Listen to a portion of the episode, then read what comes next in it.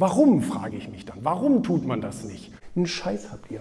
Ihr habt den Arbeitsmarkt bestimmt nicht gemacht. Hab gedacht, naja gut, das ist doch eigentlich ein unbedeutendes Videoformat. Und das ist ja das Abartige daran. Eigenlob stinkt aber nicht. Einige sagen sogar, Eigenlob stimmt, aber dafür muss man dann schon ein bisschen Selbstbewusstsein haben. Aber Eigenlob ähm, macht uns zum Beispiel die Industrie vor und auch die ganze Unternehmenskultur vor. Ähm, Unternehmen entwickeln Werbestrategien, um ihr Produkt, um ihre eigene ja, unternehmerische, ähm, um, um, um, ihr Unternehmen positiv zu verkaufen. In den besten Tönen, gelogen wird nicht, aber die Wahrheit wird auch nicht erzählt. Also das heißt, es ist irgendwo so dazwischen und äh, sie betreiben Eigenlob. Und das ist auch in Ordnung. Wir alle kaufen Kinder, Milka, Schokolade oder wie das alles heißt, obwohl das alles grottenungesund sind. Ist. Und ähm, wir Menschen haben aber uns irgendwann angewöhnt, eben an, diesen, an diese Bullshit-Rule zu glauben. Eigenlob äh, stinkt, das macht man nicht. Man sagt nicht, wie man erfolgreich ist also, und was man kann und was man so, ja, das, das tut man nicht. Warum, frage ich mich dann. Warum tut man das nicht? Ähm, aus der anderen Sicht macht es Sinn, weil der will äh, andere klein halten. Das kann ja stimmen. Und äh, katholische Kirche und so ist auch alles sehr, sehr beliebt. Ja, immer schön Buße tun und unten bleiben und so weiter. Wir sind hier oben und passen auf euch auf. Aber äh, wir müssen irgendwann lernen, uns auch als Mensch, als Personenmarke, wenn man das vielleicht so sagen will, auch in den Vordergrund zu stellen. Und zu sagen, was kann ich und was kann ich nicht. Ähm, ich finde, es gehört zur Ehrlichkeit dazu und es ist auch angenehmer zu sagen, was man nicht kann, was man vielleicht noch nicht geschafft hat, etc. pp. Aber auf der anderen Seite darf man doch bitteschön auch sagen, was man kann und was man, ähm, was man für Qualitäten hat und was man schon für Erfolge erzielt hat. Weil das schafft doch auch Vertrauen. Wenn jemand zu dir kommt und gibt seine Gesundheit oder sein Leben in deine Hände, in Anführungsstrichen, ja, ich weiß, ihr seid keine Ärzte, aber das geht ja schon in diese Richtung, ähm, dann will der doch auch ein gewisses Vertrauen aufbauen. Der will doch wissen, was ihr könnt, was ihr schon geleistet habt, was vielleicht eure äh, großen Referenzen sind etc. Also ja, Eigenlob ähm, sollte zu unserem, zu unserem Geschäftsalltag auf jeden Fall dazugehören und auch zu unserem persönlichen Leben, finde ich, macht das keinen Nachteil. Sei doch mal zufrieden ist eine absolute Bullshit-Rule. Ist ja schon immer gewesen. Ich mag das auch nicht. Also es muss besser werden. Na, sei doch mal zufrieden. Nein, es muss besser werden. Ja, aber man kann doch auch mal zufrieden sein. Nein, es muss besser werden ich bin der ganz, ganz festen Überzeugung, dass es nicht anders funktioniert. Dass Fortschritt, Verbesserung, also dass nicht mal Stabilität anders funktioniert. Stabilität erreichst du meiner Meinung nach, wenn überhaupt dadurch, dass du etwas besser machst. Aber wenn du glaubst, Status quo kann morgen und übermorgen immer noch überleben, dann, ähm, dann lebst du ja auf dem Baum. Das stimmt ja nicht. Und ähm, mich stört das auch in der Politik so wahnsinnig, dass man, ähm, dass man da sagt, ja, auf unsere alten Werte und überhaupt und ähm, was wir gestern geschafft haben, dürfen wir morgen nicht gefährden und was ich da alles höre, was für ein Scheiß. Ähm, man sieht doch an den Musterschülern dieser Welt, also an den Ländern, die wirklich richtig starkes Wachstum haben und so weiter, da sieht man doch, warum die wachsen. Warum? Weil die nicht zufrieden sind weil die mit ihrem Status quo total unzufrieden sind. Und ähm, die, die, sagen, wir müssen Innovationen vorantreiben, wir müssen unsere, ähm, unseren Regierungsapparat ständig erneuern, effizienter machen, verbessern, digitaler werden. Ähm, wir müssen die, die Kinder besser ausbilden und eben das Doppelte und Dreifache an Budget da reinstecken, um die Ausbildung der neuen Generation auch zu gewährleisten etc. und innere Sicherheit und was da alles dazugehört. Ja? Und ähm, und ich denke da immer in Deutschland, guck mal, das Einzige, was in Deutschland sich die, sich, die, sich die blöden Regierungsparteien, also die Koalition SPD, CDU, noch anheftet ans Revers, ist, weil das das einzig übrig gebliebene ist, ist, ja, war der Arbeitsmarkt. Guck mal, was wir für einen tollen Arbeitsmarkt gemacht haben. Einen Scheiß habt ihr. Ihr habt den Arbeitsmarkt bestimmt nicht gemacht. Wir haben den gemacht. Trotz euch, nicht wegen euch. Trotz eurer miserablen, schlechten Politik ähm, haben wir Unternehmer trotzdem tolle Produkte gebaut, tolle Dienstleistungen erschaffen, Kunden glücklich gemacht und deswegen brauchen wir neue Mitarbeiter, um diese, diesen Erfolg sozusagen auch in die Zukunft tragen zu können. Und daran kann man ja auch schon sehen, wir sagen nicht, wir sind mal mit dem zufrieden, was wir haben, mit den Mitarbeitern, mit den Maschinen, mit den Sachen, Produkten, die wir haben, sind wir, nein, das sind wir nicht. Wir sind nie zufrieden, sondern wir verbessern das stetig. Wir versuchen das immer, auch alleine, weil wir einer Konkurrenz ausgesetzt sind. Das ist das Gute an der Wirtschaft und das Schlechte an der Politik. In der Politik gibt es ja kaum noch Konkurrenz, das ist alles Einheitsbrei. Fast alles Einheitsbrei. Deswegen haben wir auch keine klaren Parteigewinner mehr, sondern alle kriegen ein bisschen 20 Prozent, in Anführungsstrichen, ja. Der eine ein bisschen mehr, der andere ein bisschen weniger. Und alle müssen irgendwie koalieren, damit wir überhaupt eine Mehrheit irgendwie zusammengerechnet bekommen, was ja an sich schon völliger Schwachsinn ist. Ne? Warum will man denn überhaupt eine Partei, wenn letztendlich alle zusammen irgendwie dann sich, sich mauscheln? Naja, jedenfalls, ähm, ähm, äh, das ist das Gute an der Wirtschaft. Es gibt eine Konkurrenz und zwar auch eine globale Konkurrenz. Und durch diese globale Konkurrenz wird sich das halt immer wieder in Schach gehalten. Also selbst wenn der eine Klimaschutz doof findet, dann wird er von den anderen, dadurch, dass die es machen und der Kunde will das und so weiter, werden die anderen irgendwann so, ah, gut, da müssen wir ja mitspielen und so weiter und so fort. Und ähm, das, das, das gilt bei vielen Themen. Das gilt bei Frauen, das, ne, also ähm, Management und so weiter. Ähm, der Konkurrenzdruck sorgt schon dafür. Und der Kunde, der dir dein Geld entweder bringt oder nicht bringt, der sorgt schon dafür, dass du in eine bestimmte Richtung gehst. So einfach ist das ja. Und das gibt es bei der Politik natürlich insbesondere nicht, weil es keine globalisierte äh, Politik, also keinen globalisierten äh, Politikwettbewerb gibt. Es gibt ja nur den lokalen Politikwettbewerb. Ähm, in allem anderen müssen wir global konkurrieren bei Innovationsthemen, bei Bildungsthemen, bei allem.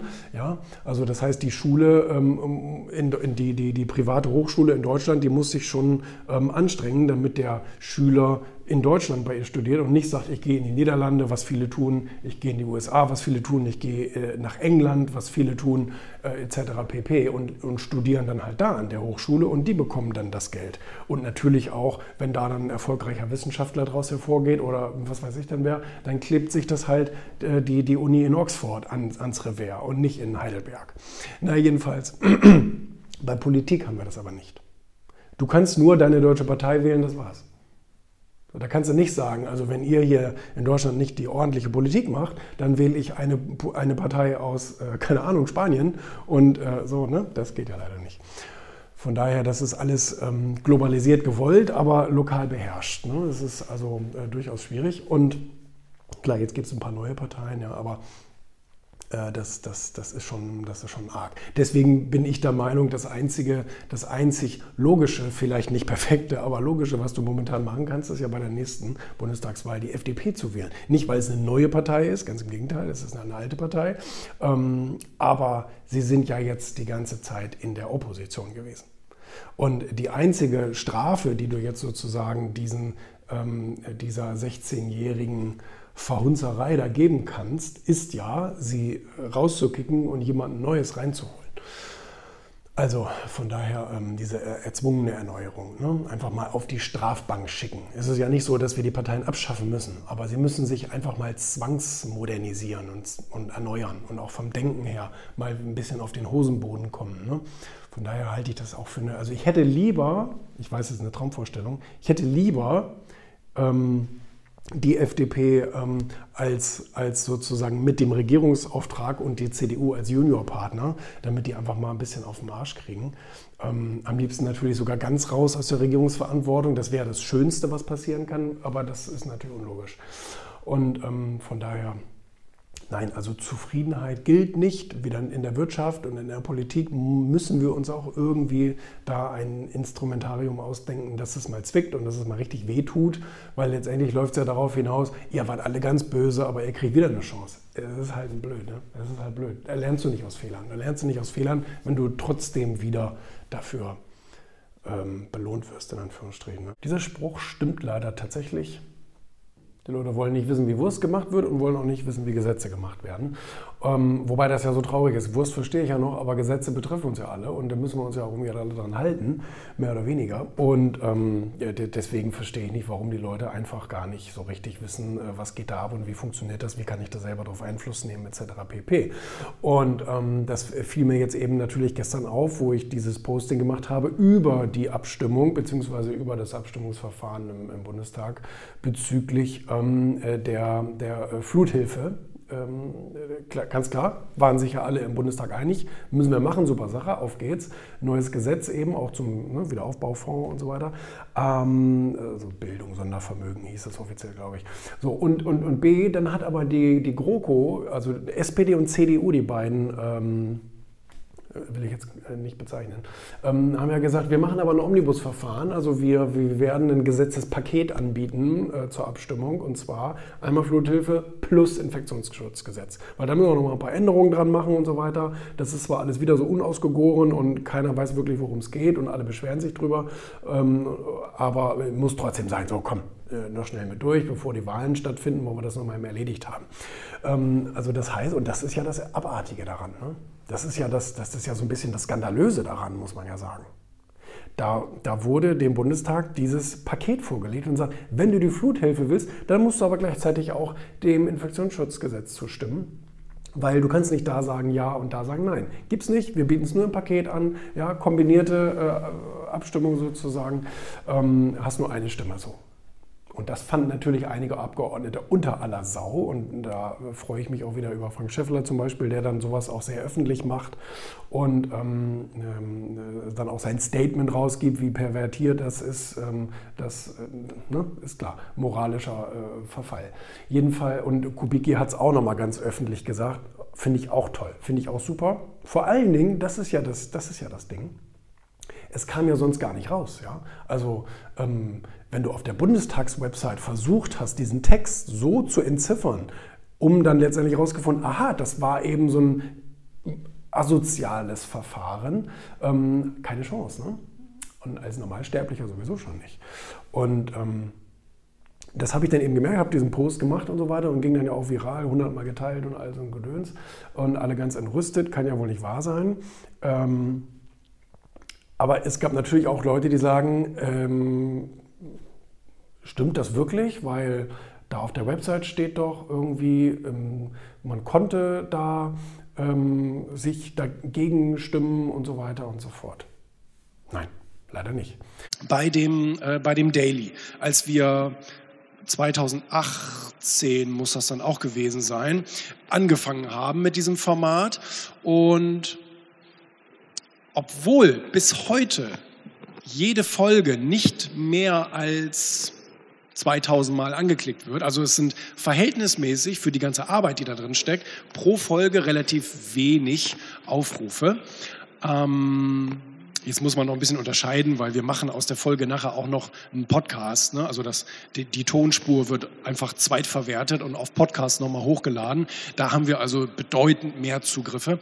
Jedenfalls, ähm, da fiel mir aber auf, dass die Leute auf einmal, Mensch, du bist doch der mit dem Video. Und auch wenn ich, auf, wenn ich irgendwo ähm, äh, eingeladen wurde und ich wurde dann immer mehr eingeladen, weil die Leute einfach wussten, was ich so sage und wie ich so bin und so weiter. Und ein paar Veranstalter fanden das halt toll und haben mich dann auf die Bühnen eingeladen. Und dann wurde irgendwie immer, wobei ich das selber habe gedacht, naja gut, ist doch eigentlich ein unbedeutendes Videoformat, ähm, wurde aber trotzdem immer so hochgelobt irgendwie. Also da fiel mir auf, dass den Leuten das scheinbar sehr viel sehr viel wert war, dass ich da durch dieses Videoformat in den sozialen Medien so sichtbar wurde. Und was ich sagen muss, was noch viel wertvoller ist als die direkten Social-Media-Zuschauer, sind die Redaktionen, die sich das angucken.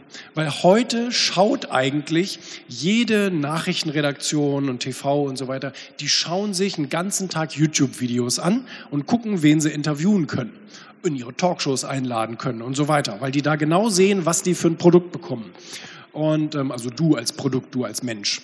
Und, ähm, und da wurde ich von so vielen wirklich großen internationalen Medien angesprochen, weil wir, ja Mensch, wir haben Ihr Video zu dem Thema gesehen, können wir Sie dazu interviewen und so. Und da kam Fokus und die Welt und der Öffentlich-Rechtlichen und bla und blub und äh, ZDF und Jan Böhmermann und so weiter. Das hat mir unglaublich viel Fläche gegeben.